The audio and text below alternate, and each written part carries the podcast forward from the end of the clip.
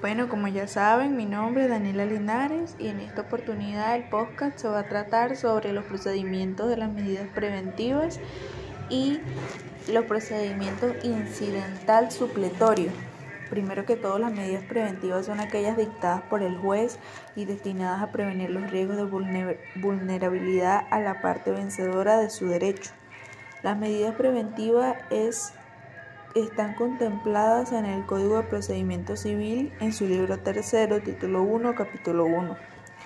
Ahora bien, ¿cuál es el procedimiento?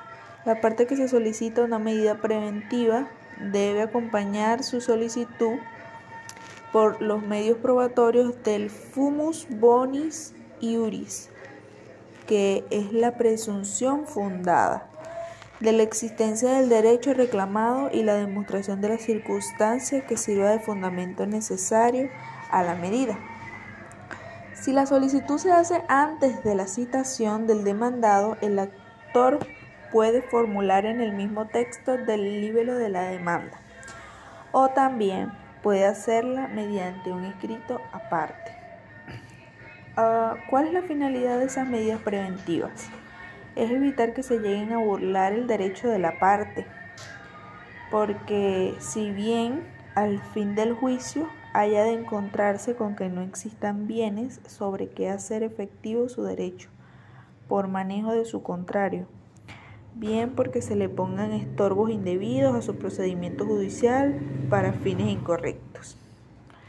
Hay distintas clases, son las siguientes están las nominadas o generales, están eh, su basamento legal en el artículo 588 del Código de Procesamiento Procesal Civil, el embargo de bienes inmuebles, el secuestro de bienes determinados, la prohibición de enajenar y grabar, y grabar bienes inmuebles.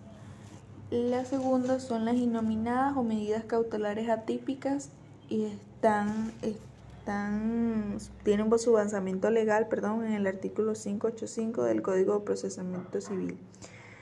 ¿Cuáles son las características de esta medida?